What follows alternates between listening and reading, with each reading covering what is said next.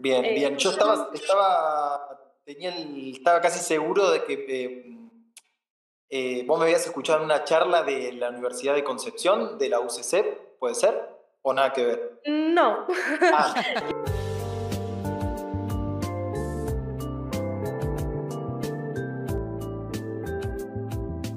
Estamos en el segundo capítulo de Set Podcast. Aquí estamos en vivo de nuevo, con cámara también. Estamos todo perfecto. Vamos a estar en Spotify y en YouTube. Así que nos vamos a ver por ahí. Eh, el segundo capítulo eh, tardó un poco, sí, tardamos un poco más de una semana, pero ya está aquí. Estamos con el invitado, ustedes lo pueden ver. Y yo creo que me ha indicado que lo, lo, lo anuncie Carolina. Eh, gracias, Sergio. Sí, pues como así dice, el segundo capítulo ya, eh, si bien nos demoramos un poquito, pero tenía que organizarse más porque con la persona que estamos hablando eh, es trasandina.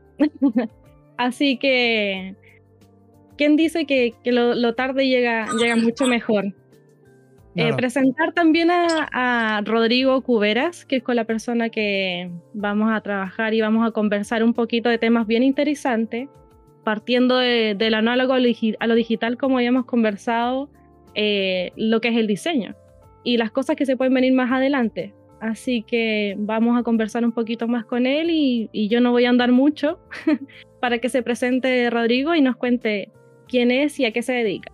bueno, eh, antes, de, antes de comenzar, agradecerte eh, a vos, Caro, y a Sergio también por eh, tenerme en cuenta, ¿sí? por la buena onda, la buena predisposición. Eh, así que agradezco a ustedes por la, por la oportunidad. Eh, mi nombre es Rodrigo Cuberas, nací en, bueno, en la provincia de Córdoba, aquí en Argentina. Actualmente vivo en Buenos Aires, donde inicié mis, mis estudios ¿sí? universitarios. Eh, yo me recibí de diseñador gráfico, es, en realidad es la licenciatura de diseño gráfico y comunicación visual. Me recibí allí por el año 2014. Eh, y fue más o menos a mediados de, de, de la carrera ¿sí? de diseño gráfico donde me empecé a interesar en este mundo del letterpress, que vos, Caro, Mm. recién comentabas hace un ratito. ¿sí? Eh, algo interesante también, que, que, siempre yo lo remarco, que aparte de, bueno, de trabajar en, aquí en mi taller y trabajar con la técnica, ¿sí?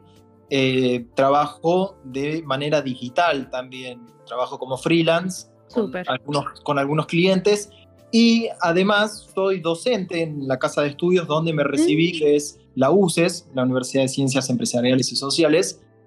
Eh, así que bueno, tengo digamos como esos tres eh, trabajos, ¿verdad?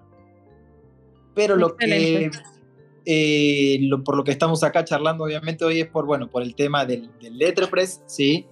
Eh, y yo comentaba hace un ratito que más o menos fue en el- la mitad de la carrera, ¿sí? Porque son cuatro años de, de la licenciatura, yo más o menos los hice en cinco.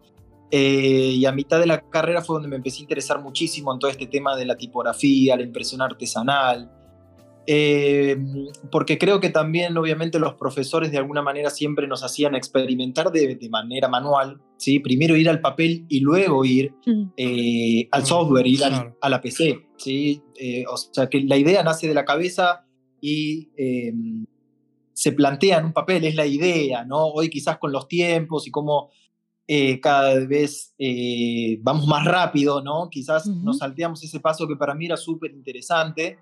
Yo vengo aparte de familia eh, de, de artistas, ¿sí? Mi mamá Mm. es profesora de, de Bellas Artes, mi abuelo fue, fue pintor, mi papá está con el tema de la serigrafía, entonces, bueno, más o menos de ahí viene, viene todo.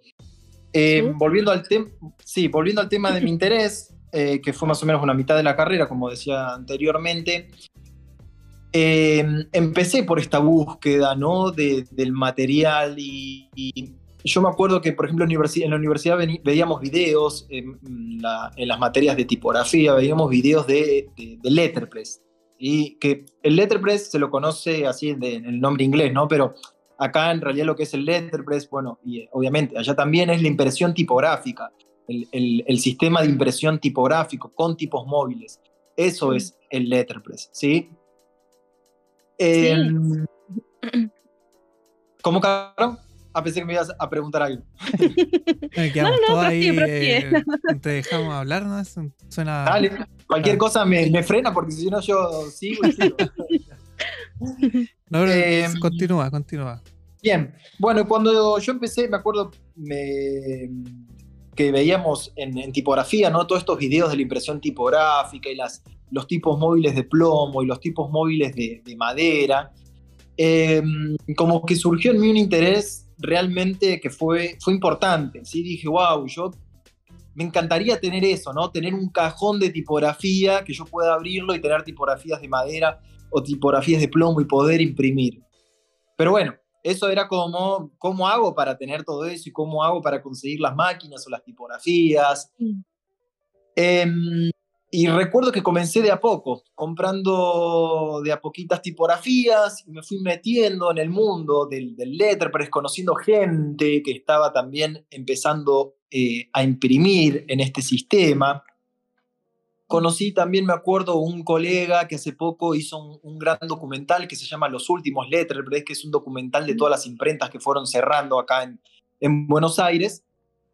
Eh, y él, me acuerdo que me decía, mira, Rodri, esta imprenta está a punto de cerrar, ¿por qué no vas? ¿Te fijas qué hay? Entonces yo iba y de alguna manera rescataba todo ese material. ¿Por qué? Porque las imprentas, eh, por lo general, cerraban o dejaban de trabajar con tipografía, con tipos móviles y pasaban a imprimir en offset.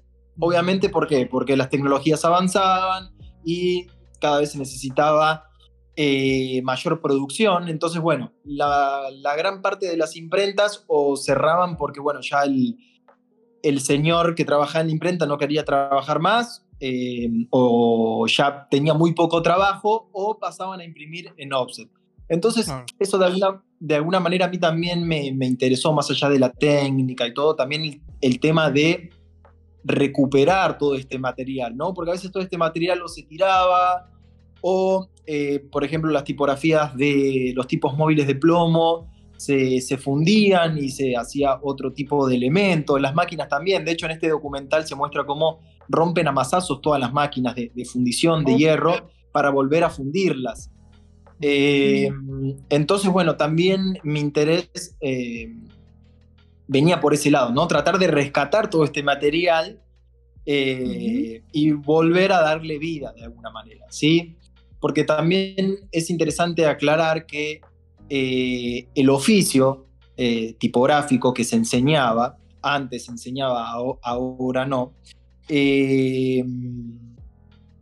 por eso las, digamos, las personas que sí saben, eh, digamos, que estudiaron eh, todo, todo el, sistema, ¿sí? es decir, que fueron y estudiaron todo el oficio, ya son como pocas. ¿sí? Por eso, eh, en mi caso, por ejemplo, yo lo aprendí de un señor que ya era tercera generación, que trabajaba acá en este lugar desde más o menos los 15 años. entonces, bueno, como que cada vez quedan menos y obviamente que yo no tuve la oportunidad de ir a una escuela a estudiar el oficio, sino aprenderlo de, una persona o también aprender mirando, ¿sí? Que eso también a mí me, me, me interesó muchísimo. Yo venía acá, lo miraba a este señor cómo trabajaba y de ahí también de alguna manera aprendía, ¿sí? Claro, como eh, heredar el, el, el, oficio, algo así como ir adquiriendo la información mediante vaya apareciendo al frente de los ojos. Igual es, una manera muy bonita de aprender, más, más allá de que, por ejemplo, el, lo que uno se imagina de lo que puede ser o uno se cree que puede ser aquí. No, ahí lo estás haciendo, tú lo estás viendo frente a tu ojo y te gusta. Entonces eso yo creo que le, agrega un valor mucho mayor que simplemente ir a un lugar y aprender cosas porque, porque sí. O sea, no porque sí, pero porque, claro, lo elegí y puede ser que me guste después. No, Claro. Sí, sí, sí, totalmente. Eh, y el hecho también de, estar con una persona que, era tercera generación y que trabajaba desde, los 15 años en una imprenta, eh, me aportaba a mí un montón de, sabiduría, un montón de, parte de la técnica, ¿sí? que yo por ahí mirando videos o preguntando no, nunca lo iba a poder aprender. ¿sí? Eh, por eso también toda esa parte es muy interesante. De hecho, acá de donde estoy hablando, que yo actualmente tengo el taller, funcionaba la imprenta de, este señor, que yo me hice muy amigo. ¿sí? Es una, una historia que es, la verdad que es muy linda. Eh, yo un día pasé por acá por el local y lo vi trabajando con, con, las máquinas, con las prensas tipográficas, bajé a charlar, nos hicimos muy amigos, yo venía, traía algo para tomar o traía una pizza y comíamos y lo miraba trabajar y él ya, bueno, me contaba que ya estaba muy cansado, que ya mucho trabajo no tenía y que, bueno, eh, que no quería continuar con, con, todo este mundo de la imprenta. Y yo venía súper contento y le contaba, mira, yo estoy estudiando la, la diseño gráfico, eh, pero mira, me compré esta, una maquinita muy chiquita y estas tipografías. Y él me decía, sí, está todo muy lindo, pero le, yo te recomiendo que a esto no te dediques porque la verdad que mm. esto va a morir pronto y no le veo mucho futuro. Así que él de alguna manera me trataba de apartar, ¿sí? Y, mm. yo, venía súper contento y decía, no, no, no importa, yo quiero hacer esto y quiero hacer esto. Em, bueno, y un día él decidió vender todo, que yo le ayudé a vender todas las máquinas, las tipografías de plomo las cargaron todas en un tacho y, luego las llevaron a, fundición. Eh, y mm. después de un tiempo él se enfermó, falleció.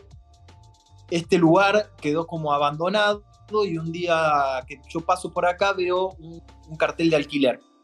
Entonces, en ese momento llamé a los hijos eh, y le propuse la idea de instalar nuevamente un taller imprenta, ¿sí? pero con todas mis, mis cosas que yo eh, tenía en mi cuarto. Yo empecé imprimiendo en mi cuarto, porque no tenía un espacio físico. Así que bueno, hoy los hijos me dijeron que sí, que, que estaban muy contentos de que, de que, eso sucediera. Entonces, bueno, eh, volví acá a este lugar donde, donde aprendí gran parte del oficio y tuve un amigo, ¿no? Realmente, y tuve la oportunidad de que, de que, aparte de que sea mi amigo, de que me enseñara el oficio. Así que bueno, ahora estoy, volví al, al taller, acá me instalé, acá estoy instalado. Eh, así que bueno, es como el, el, relato lindo, ¿no? Tiene su, su esencia estar acá. Yo jamás, cuando cerramos y vendió todo, yo jamás me imaginé que iba a volver acá. Y sobre todo, jamás me imaginé que iba a poner mi taller acá. Eh, pero bueno, son las, las cosas de la vida, de cómo se van dando cómo uno va buscando y va abriendo caminos y, por suerte pude, pude, instalarme acá en el, en el taller imprenta. Eh, así que bueno, de alguna manera continúo ¿no? con, con su legado. Claro, hay que aprovechar la, la, oportunidad que, que, te dio la vida. Sí, sí, sí, sí, sí, totalmente.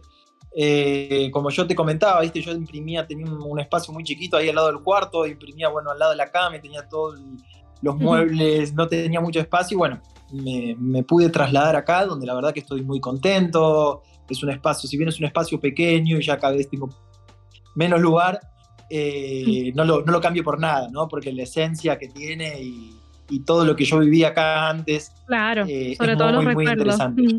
Claro. sí, no, maravilloso. Ahora hablando un poquito de la materialidad, tú decías que se fundían ciertas cosas, yo he visto también tipografías en madera, eh, no sé si tú tienes como algún ejemplo, ya que estás en el taller, a ver si es que podemos apreciar algo. Sí, a ver si la puedo vuelta. Muy bien. Bien. Ah, ya, ahí se ve, súper. Cuando me refiero a tipografías de madera, me refiero a esto, ¿sí? A tipos móviles de madera, estos bloques de seis caras, ¿sí? Un bloque rectangular, de seis mm. caras, de dos en dos iguales, ¿sí? Bueno, y cuando yo los, veía los videos, yo me acuerdo que lo que a mí me, me, generaba mucho, mucho placer visual era el hecho de que alguien abra un cajón y que de ahí ¿sí? salga, salga una tipografía, la tipografía que vos tenías en, en, la computadora, que esté acá, que sea tangible, que tenga material, que vos la puedas tocar, ¿no? Claro. Y que si abrías otro cajón, tenías otra familia tipográfica, otro cuerpo, ¿sí? literalmente tocar una letra. Exactamente, literalmente tocar una letra. Ahí podemos observar algunos tipos móviles de plomo, ¿sí? algunas formas tipográficas.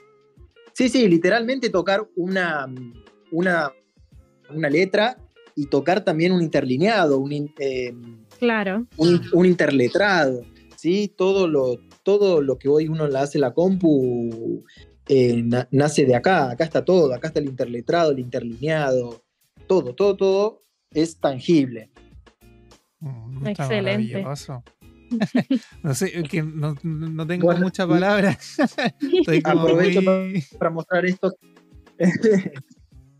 esto era material que usaba. Eh, eh, perdón, estoy dando una, una charla.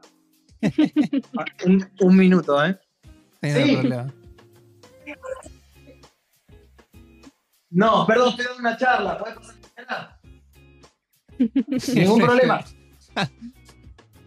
eh, esto, esto este material. sí, sí, sí, porque tengo el, taller justo da la calle. Claro. Ah. Justo, justo da la calle. Les comentaba así que este material eh, me lo regaló, bueno, mi amigo que se llamaba Cacho, sí, el que yo conté que, que falleció, que estaba acá en la imprenta y que me enseñó a mí. Todo esto me lo regaló, que es material antiguo, sí, que son unos clichés que él usaba para imprimir, que mm. son como dibujos, ¿sí? Claro. Ya. Súper. Aprovecho para mostrar. Excelente. ¿Y cómo es que nace esto del, de hacer arte con la tipografía? De alguna manera, ¿cómo, cómo empezaste a jugar con forma, diagramación, eh, colores, a, la misma técnica del letterpress? Mi interés eh, desde el principio, primero fue obviamente también, ¿no? Eh, hacer tarjetas, sí, imprimir tarjetas, por ejemplo, personales o invitaciones de casamiento. Y al mismo tiempo también surgió en mí un interés de empezar a experimentar con las tipografías, y De alguna manera empezar a hacer, bueno, arte tipográfico, ¿sí? Eh, con la materialidad que tiene la, letra, con la madera, ¿sí? Con esa impronta que cuando uno imprime queda como medio desgastado, ¿sí? Em, entonces yo empecé como, bueno, experimentar de alguna manera que aprovecho y muestro más, estos fueron como los primeros afiches que yo hice, ¿sí? Súper. Esos fueron los primeros primeros. Eh, y este que está aquí, ¿sí? Mm. Excelente para hacer los primeros. Está, está, en Instagram. Em, de, de, alguna manera, sí, bueno, como yo te decía, quería también, tenía este interés de empezar a experimentar con, con, las tipografías, con las superposiciones y empezar a trabajar a la letra no, sino como, no como signo, sino también como forma en su morfología. Eh, empezar a, explorar, ¿no? Bueno, ¿qué pasaba si yo hacía una, superposición de tintas?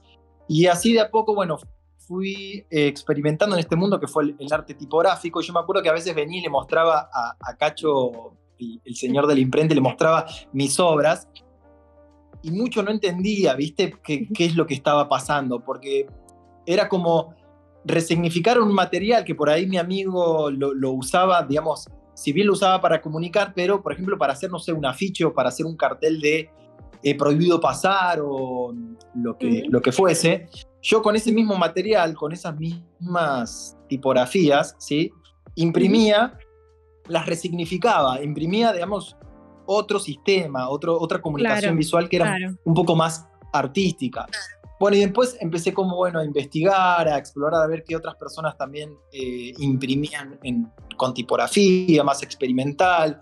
Eh, y ahí se abrió otro mundo totalmente diferente. Y actualmente hago ¿sí? lo que es el arte tipográfico, esta experimentación tipográfica, y eh, en paralelo imprimo lo que son tarjetas más más comercial, ¿no? Eh, bueno, tarjetas, tarjetas de invitación, personales, de casamiento, etcétera.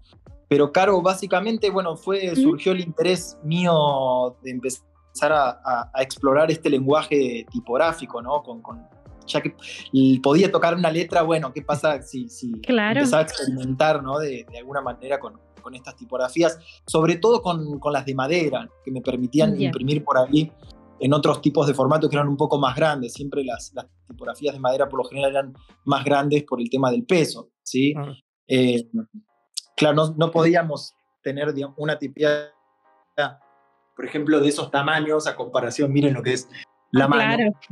Y de plomo, Claro. ¿no? porque lo que, lo que hubiese pesado era muchísimo. Entonces, bueno, por lo general lo que me permitían las, las tipografías de madera era esto, ¿no? Que un cuerpo de impresión mucho más, más grande. claro. Excelente. Sí. Y en cuanto, por ejemplo, cuando tú eh, estás pensando en una obra, tú lo que haces es pasarlo del análogo a lo digital. Me refiero, ¿trabajas como en un boceto o vas directo al grano, como quien dice, y vas La- experimentando sobre la marcha? Voy a ser 100% honesto. mira, Es más, voy a buscar mi... Em, dos, las dos cosas, Caro. Hay veces Ya. que, que no, no, no, no, las, no, las, no las pienso, sino que agarro una, una hoja en blanco, hago una primera impresión y a partir de esa primera impresión surgen eh, las demás. Empieza como a surgir la, la obra, ¿sí? Y obviamente que hay obras que sí las pienso y sí las boceto. eh. Súper. Ahí se ve. Sí se ve. Sí, era una O y después, bueno, diferentes puntos tipográficos. eh, bueno, esa es la obra que justo tiene Sam, eh, que, que yo envié. ¿sí? Lo ubico, lo ubico. que, bueno, eso sí, de alguna manera la pensé, sí, porque es un poco más geométrica y tiene como algunos juegos de rotación y movimiento. ¿Sí? Pero siempre, bueno, basándome en lo que es eh, toda la. pensando con la tipografía, ¿sí? Eh, que- ¿Con qué tipografía voy a usar? Porque cuando yo muestro, por ejemplo, los círculos, ¿sí? Ujú. ese círculo es un punto tipográfico. Bien, Ya. entonces siempre pensando en base a las tipografías que yo tengo. Por ejemplo, por si quiero hacer un círculo, un pleno perfecto, no tengo ninguna letra que sea un círculo perfecto y que sea pleno, por ejemplo. Entonces, bueno, Claro. eh, me voy fijando, bueno, que, con qué material voy a trabajar y en base a ese material, bueno, por ahí ir, ir pensando la obra. Pero son las dos, Caro. A, ve- a veces la pienso y digo, bueno, esto tiene que ser así. Y hay veces que dejo que, que fluya. Hago una impresión, que por ejemplo acá tengo algunas.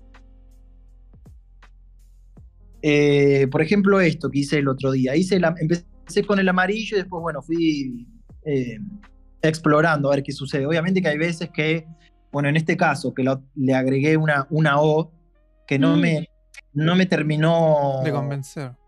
No, no me terminó de convencer, pero que me sirve para ver, bueno, qué sucede si imprimo arriba de Exacto. una línea amarilla, qué pasa con el color, si es muy pleno, ¿sí? Me sirve más que nada para, bueno, ver eh, diferentes experimentaciones, ¿sí? Y cuando Eh, trabajas con eso, tú vas por capa, por color, o sea, vas trabajando a la medida que vas in- integrando Sí. más colores, vas así Sí. replicando Sí. color por color. Exactamente, Caro, color por color. eh, mm, Es así. Esta fue la última que hice. Siempre voy, eh, cuando son obras que ya sé lo que voy a hacer, mm, trabajo en paralelo. ¿Por qué? Por ejemplo, porque en este yo me confundí. No es que me confundí, pero esto al ser manual y hacer muy a ojo, esas dos líneas no me quedaron bien. ¿sí? Entonces vos pensás que si trabajo con una sola obra tengo que volver a hacer todo de vuelta. Entonces siempre trabajo, en, la mayoría de las veces trabajo de a dos. Entonces si me confundo en una o leer sin querer, bueno, tengo la otra como de, de prueba, que si vuelvo a errar a esta, ahí sí tengo que empezar de, de vuelta, ¿no? Claro. Eh, Eso te iba a preguntar, eh, ¿qué tantos errores uno puede cometer como para, para, no, para no retroceder tanto en el trabajo? Porque igual esto es una vez que ya, ya tienes la idea formada y lograste tu primer objetivo, luego sería como empezar a replicar en el caso de que necesitaras más copias.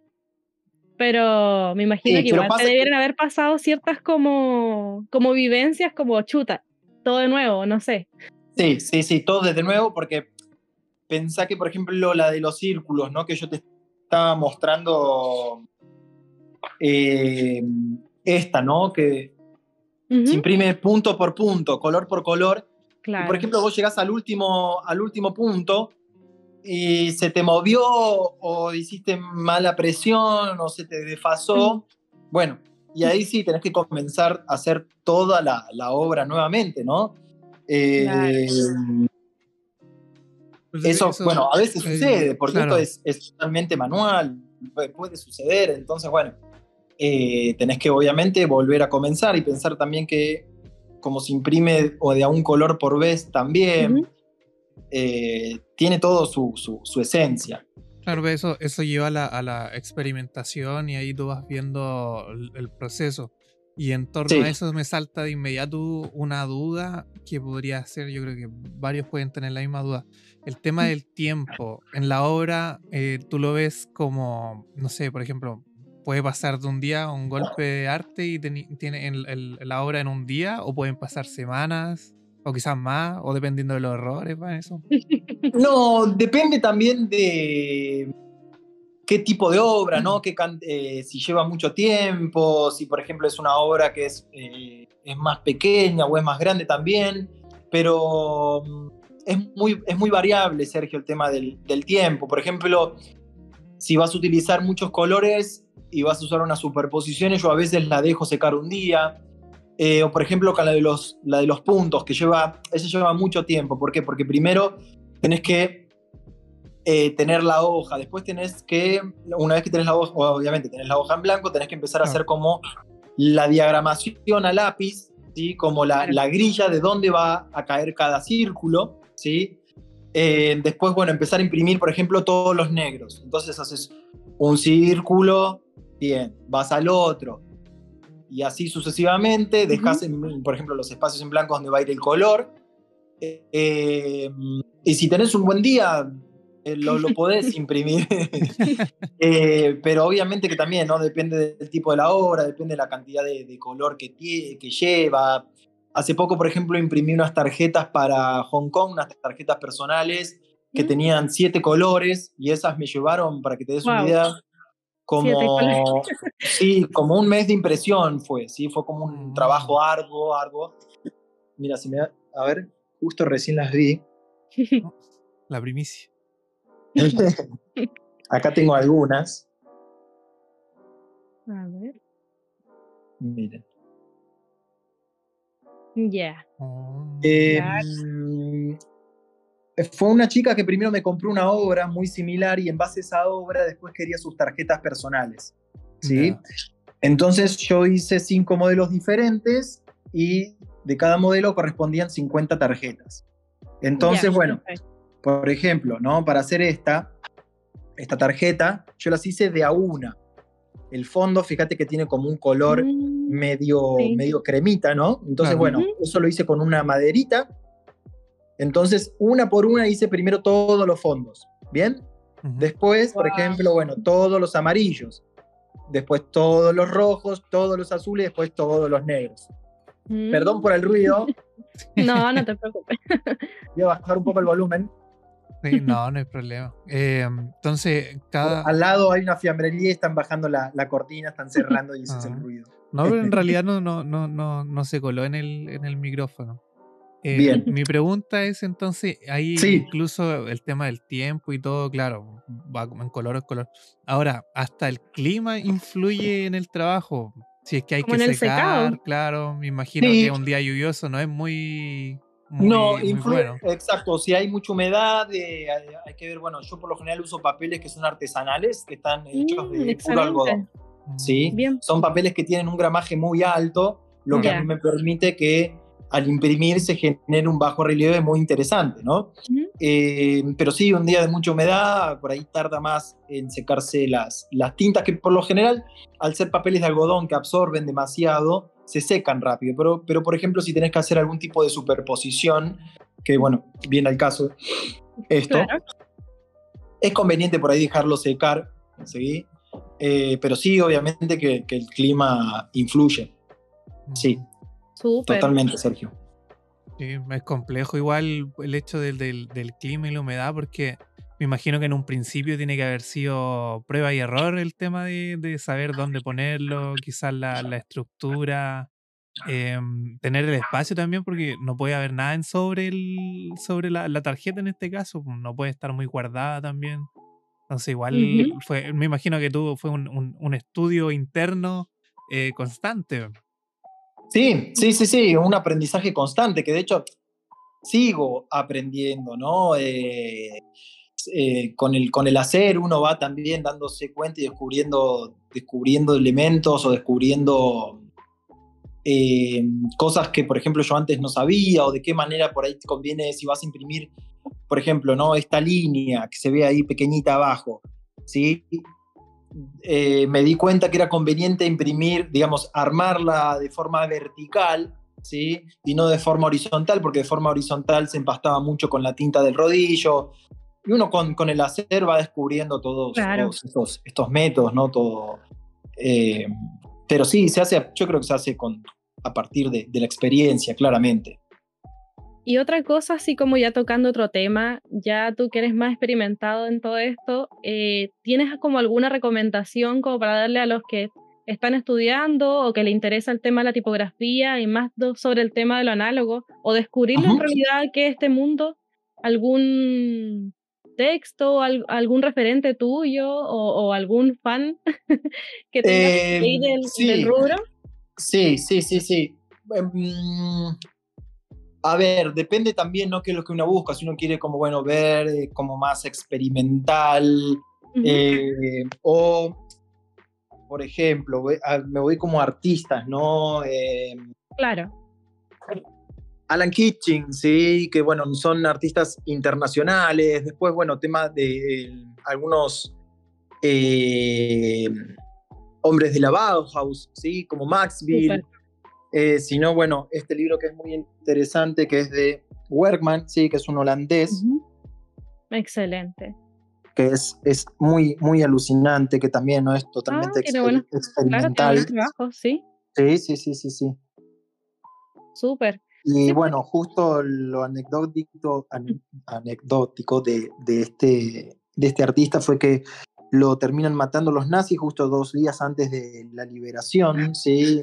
De la oh. expulsión, mejor dicho.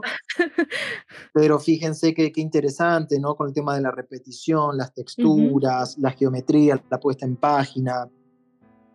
Excelente. Em, sí, sí, sí, sí, sí. Em, bueno, y después con el, eh, de lo que son, por ejemplo, para lo que es tarjetería, eh, de hecho, bueno, en Chile está, existe tipo móvil, este señor Alberti también que imprime muy bien.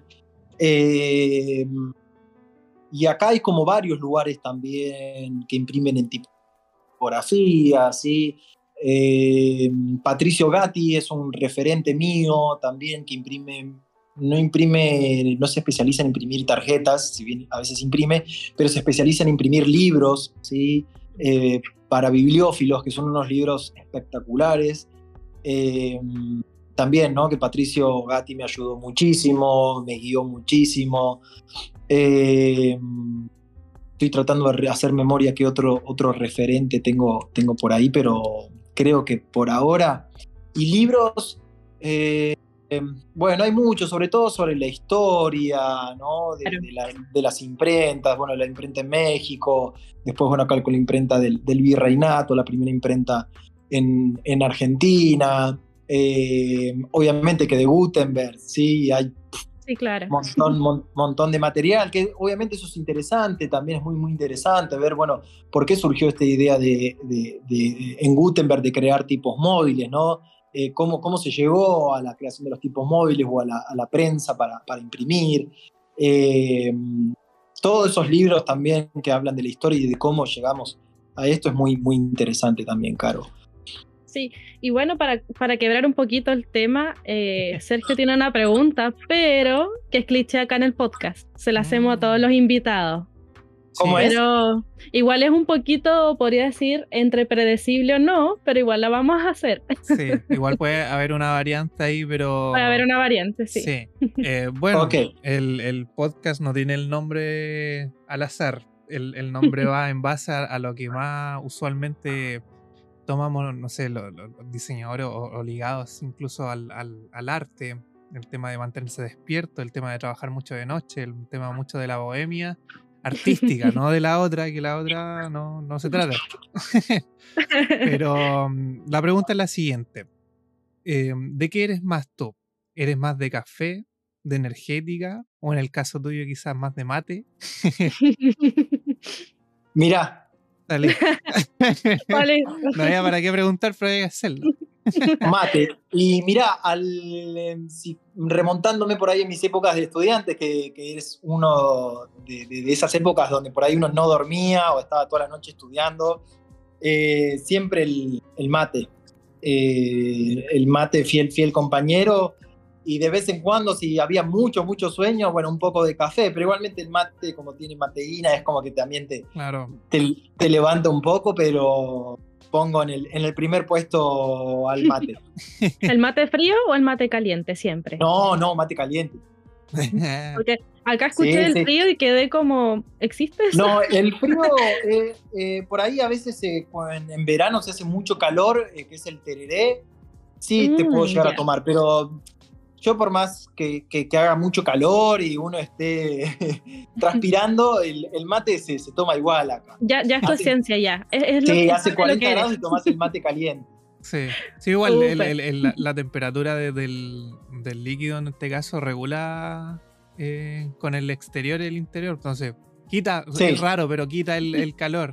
Sí, Exactamente, Ay, perfecto. Te, te hacemos esta pregunta porque en realidad, claro, pues nosotros tenemos la particularidad de, de- de entender un poco más allá de la, la persona y a qué va su idea. Porque, por ejemplo, lo que tú nos, nos cuentas del tema del, del- del mate es algo súper tradicional, si lo podemos decir, de, de Argentina. Eh, es casi como el, no sé si decirlo como el icónico de, de lo que uno piensa, Sí. ah, Argentina, eh, mate, eh, Fernet, eh, una Sí, buena sí, parrilla.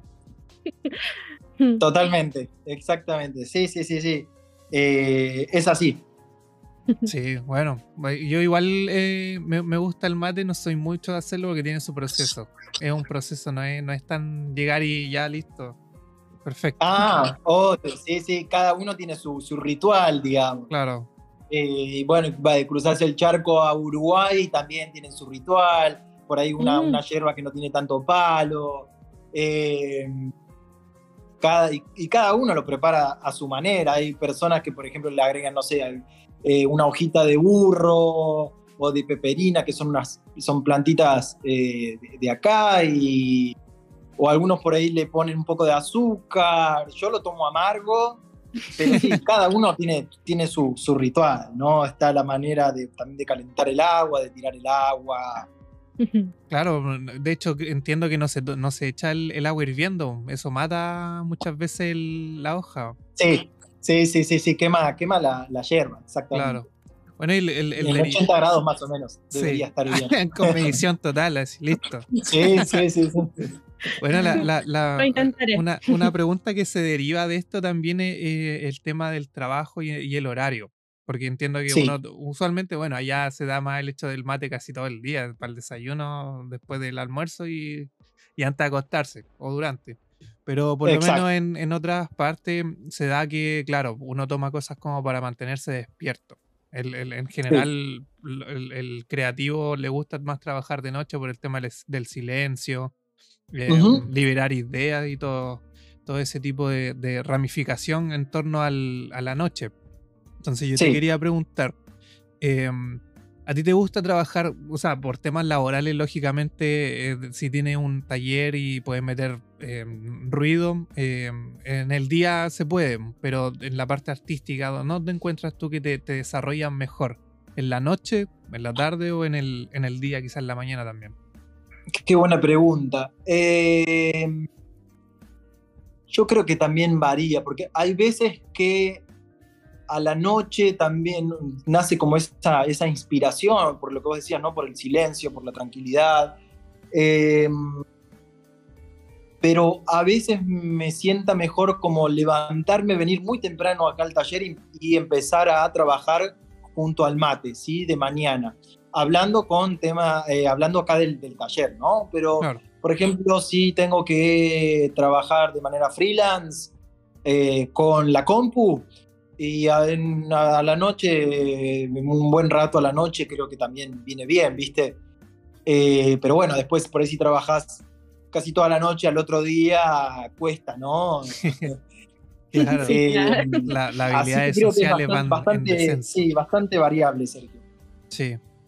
Sí, sí, sí, sí. Pero por lo general acá en el taller me sienta mejor a la mañana, bien tranquilo, con unos, unos mates. Eh, ahí me sienta mejor. Perfecto. Y bueno, otra de las preguntas también que son clásicas ya de, mm, del podcast. Eh, bueno, clásica, digo, dos, dos, capítulos, no, no, no, no es un clásico, pero para nosotros son clásicos. Está bien, ya puede ser clásico desde el primero. Sí, nosotros decimos clásico del primero, claro. Eh, bueno, una de las preguntas que fue bastante, eh, no sé si apremiada, pero muy comentada de, del capítulo anterior fue el tema del manejo del estrés. Eh, por ser artista, se maneja el estrés distinto a, a ciertas otras personas que quizás trabajan en, en, labores más, no sé, comerciales, más, más estructuradas. Entonces aquí donde pega directamente con lo que tú haces, ¿cómo puedes tú manejar el estrés, por ejemplo, de un proyecto, de que si hubo algún error o el cliente quizás no quedó muy satisfecho con lo que él pensaba, cómo iba a quedar, cosas así? Bien, bien, me, encantó la pregunta. Yo creo que mi mayor eh, es mayor. El, cuanto, a ver, cuando tengo estrés por, por el trabajo, creo que viene más bien desde el lado de los trabajos digitales, ¿no? De estar con, la, con la compu eh, y por ahí a veces cuando estoy muy trabado o con mucho, mucho trabajo, porque a veces eh, eh, hoy en día en la compu o le tocan trabajos que realmente le interesan hacer o hay veces que tenés que hacer trabajos o trabajar con clientes que realmente no te gustan o clientes que son más simpáticos, ¿sí? clientes que por ahí te brindan más información y clientes obviamente que no, que es un poco también lo que yo enseño eh, a, mis alumnos, que a veces van a tener clientes hermosos, que el cliente va a ser muy buena onda y te va a brindar todo tipo de información, y hay veces que no. Eh, yo creo que, bueno, a veces el estrés viene por ese lado, ¿no? Con, con, con la parte digital, con la parte freelance, y creo que una manera de calmar o de bajar ese estrés es venir acá al taller, que es un poco también lo que yo buscaba, ¿no? Salir un poco de la parte digital, salir un poco de, la compu, de la tecnología, y venir acá al taller, tomar unos mates, entintar, eh, imprimir algo. Eh, creo que es un cable a tierra que, me, calma, me calma muchísimo, muchísimo. Excelente, súper. Sí, sí, sí. No, y allá el tema, por ejemplo, continuando con el cómo desestresarse y todo, cuentas que lo que te desestresa más que nada es eliminar o quizá apartar el tema digital, mucha información, bombas de, de, mm. todos lados. Eh, y pasar a lo, a lo análogo. bastante, mm, no sé, eh, como muy lindo el concepto, el hecho de, quitarse un poco el, tema del ruido cibernético y, escuchar nuestras propias ideas. Muchas veces no estamos, no estamos muy acostumbrados a lidiar con nosotros mismos y eso igual es, importante empezar a desarrollarlo más en estos tiempos. Totalmente, totalmente, Sergio. Sí, sí, uno está ahí a veces con las redes sociales eh, y trabajando con unas páginas web o haciendo community manager y que el Instagram, que el Facebook eh, que tenías que hacer el posteo para un cliente, ¿viste? Y por ahí eso te, te, cansa, ¿no? Eh, yo creo que de alguna manera elegí eh, estar acá en el taller para esto, para calmar, para bajar la ansiedad, ¿sí? para estar en contacto con, con, con, las tipografías y para de alguna manera estás en contacto con, por ejemplo, con Illustrator o con el InDesign, ¿sí? que uno a veces hace todo rápido, y una programación de página y las grillas y el interlineado, que es todo rápido, apreto un enter o el cuerpo lo elijo en dos segundos, bueno, y acá venís, abrís un cajón, te fijas qué tipografía es, la podés tocar, te fijas si está dañada, o a veces descubrís que es una tipografía, no sé, que es de Europa, eh, porque tenía el sellito de la, de la fundidora. Ah, claro. Eh, entonces, bueno, de alguna manera estar eh, en contacto y trabajar en contacto sobre todo con las máquinas también y poner el cuerpo frente a las máquinas, porque cuando uno imprime, de alguna manera se relaciona con la máquina, con el cuerpo, entonces pone el cuerpo, le brinda el cuerpo a la máquina porque tiene que hacer los movimientos, estar atento, ¿sí? Eh, y eso es lo que buscaba, eh, por un lado, con el tema de, bueno, cuando me inicié con, con todo esto, ¿no? Eh, así que, bueno, viene, viene por ahí el tema de bajar el estrés, venir al taller es ideal. sí, hay veces que, mira, que por ahí tampoco como que no tengo ganas de imprimir porque imprimir demanda tiempo, ¿no? Demanda preparar la tinta, en tintar las tipografías y después limpiar todo y también con los solventes. Em, y hay veces que realmente no tengo ganas, y, pero me vengo acá al taller y, por ejemplo, me pongo a leer un, libro o me pongo a planificar ideas eh, o organizarme un poco, pero estando acá en el, taller. Perfecto. Bueno, ahora em, hay unos detalles aquí que te vamos a comentar, pero lástima, lastimosamente no, no te pudimos enviar nada antes, porque igual está, está complicada la cosa enviar cosas afuera. pero nosotros contamos con eh, auspiciadores. Tenemos hasta el momento dos auspiciadores, de los cuales eh, vamos a comentar también ahora. De, estamos desarrollando ahí con, en conjunto con la, con la agencia que nosotros nos apadrina eh, la nueva marca va en proceso aquí, de cerveza Lucatá, una cerveza de la comuna de, Coronel, Camino Coronel. Em, una perfecta cerveza. Nosotros ahora no, tengo ninguna botella. Eso, eso queda acá en la región, sí, ¿eh? No queda tan lejos de Concepción. Sí. Ah, mira. Es cerveza de la región, sí. de hecho, eh, tienen reparto a, a Concept. Ahora están aquí en. Están incluso haciendo una. una ¿Cómo se llama esto? Una promoción. Eh, bueno, no, todavía no se lanza, perdón. me adelanté un poco, pero tema de septiembre acá, el, mes patrio. No sé, eh, entonces van a, va a haber ahí un, un, qué sé yo, pero todavía no se lanza y que no lo puedo decir. Em, y también ¿El, arroba, ¿el arroba cuál es? El arroba aquí lo tengo. Em, arroba cerveza lucatá. Eh, para que lo busquen en Instagram, ahí le dan follow. Están con una, un concurso. Falta poco ya para llegar al, a los 600 seguidores. Así que al llegar a los 600 seguidores van a sortear ahí el premio y tienen que participar ahí en la, publicación que tienen ellos. Y ahí Caro puede comentar el, otro auspiciador. El otro auspiciador, bueno, no lo ando portando ahorita, pero se llaman Ópticas Mírate Más. Eso es otro cliente con, con el que estamos acá en el podcast. Eh, están ubicados en Concepción, casi que en el corazón de Concepción así que estamos muy cerquita también de, es parte de la región también, para que tú sepas. Y lo interesante también que está trabajando esta óptica es que eh, se vinculó con una marca que es chilena, pero que se hizo conocida como en el extranjero. Se llama Carun y trabaja con elementos, trabaja con un diseño circular en realidad, y lo que hace es rescatar elementos como redes de pesca, eh, desechos que, que, están en el ambiente, plásticos, los trabajan y generan los marcos y todo esto mm, para, para la venta ya del, del cristal y el lente mismo. Entonces, súper interesante que en este caso eh, esta marca esté dentro de las ópticas de concepción, que yo no he visto en lo particular más sobre este tema. y súper interesante también. Sí, igual el, tema del, del, de, como decías tú, el, el reciclaje, el diseño circular. Eso es lo que, lo que decías tú, el tema de, reutilizar muchas cosas que, que ¿Cómo optimizar también? Claro, cosas que quizás otras personas no lo encuentran em, factible o quizás ya el uso para el, uso original dejó de, de funcionar. Em, y lo, están, le están dando una nueva vida y una nueva estética y de mano con el diseño. Son muy bonitos los diseños, muy bien hechos y muy bien pensados los que tiene Carum y están ahí en, ópticas Mírate Más, en el centro de Concepción.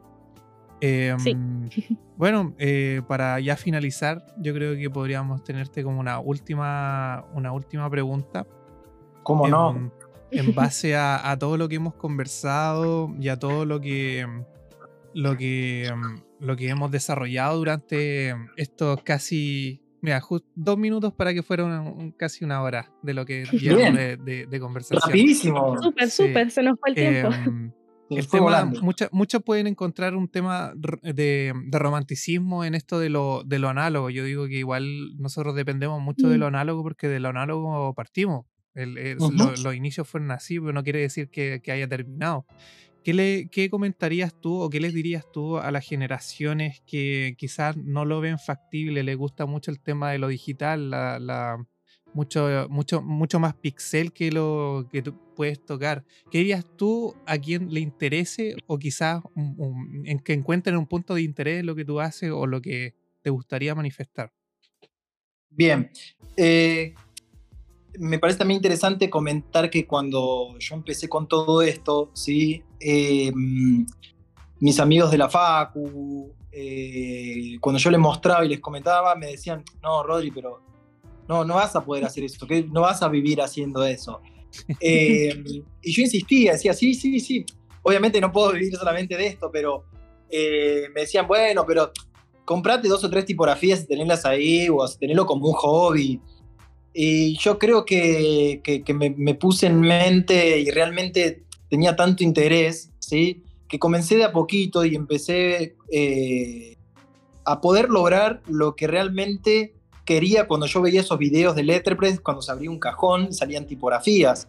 Mm. Eh, si bien en ese momento yo lo veía muy alejado, eh, ahora esto fue, bueno, hace, hace casi nueve, ocho años que ya estoy con esto, eh, pero bueno, decirles que realmente que si están interesados o que les gusta trabajar con, con lo análogo, eh, que se propongan e, esa meta, ¿no? De, bueno, tratar de, de, conseguir, a veces se puede, a veces es más difícil, a veces es más cuesta arriba, en este caso, bueno, conseguir el material que, que, ya no existe es como, bueno, bastante más, más complicado, ¿no? Porque esto dejó de, de alguna manera, no, no se sigue eh, fabricando, eh, no es que vas y compras una máquina nueva en algún lugar, ¿no? Hay que ir como consiguiendo.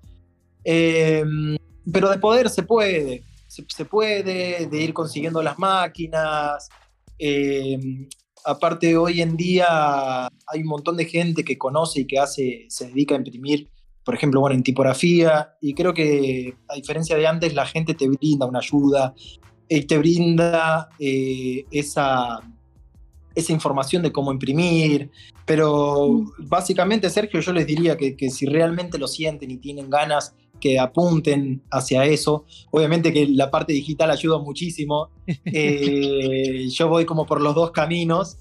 Eh, pero bueno, no sé si me das a elegir el día de mañana y me decís, mira, Rodri, te podés, te podés dedicar 100% a la docencia, que me encanta enseñar, y te podés dedicar solamente a vivir del taller. Bueno, dale, excelente. Y quizás hacer algunos trabajos en la compu que realmente me gusten, que estén bien pagos. Eh, bueno, y eso sí lo haría. Pero que, esto, ¿no? Que, si realmente tienen ganas, que, de alguna manera eh, se puede. ¿sí? Va a costar, no, no, no va a ser fácil, pero que si uno tiene las ganas, de alguna manera algo, algo positivo va, va a lograr.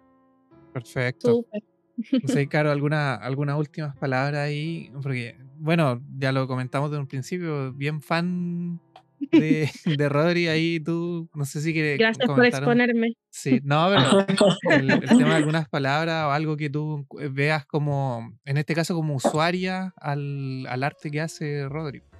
Claro, mira, acotar un poco a Rodri que nosotros tuvimos la oportunidad de convivir con una exposición de grabadores. Ajá. Entonces, em, eso me llevó ahora post pandemia poder por primera vez ir a una galería después de tanto tiempo y apreciar la obra como tal, porque ya habíamos trabajado con ellos, pero solamente eran las obras digitales. Entonces, parte de esa experiencia fue la que me recordó también el cómo, el cómo desarrollas tu trabajo. El tema de, de los relieves, el de la, el de la sobreexposición, los colores, o sea, de la manera de, de, cómo yo lo veo o cómo aprecio el arte, me, me gusta mucho eh, tu trabajo. Mm, yo, yo me considero fan porque cada vez que, que me, me, meto más como en el mundo de, de, de todo esto del, del letterpress, de tu trabajo y cómo lo explicas, es que de alguna manera como que te enamora, por así decirlo, de todo este arte.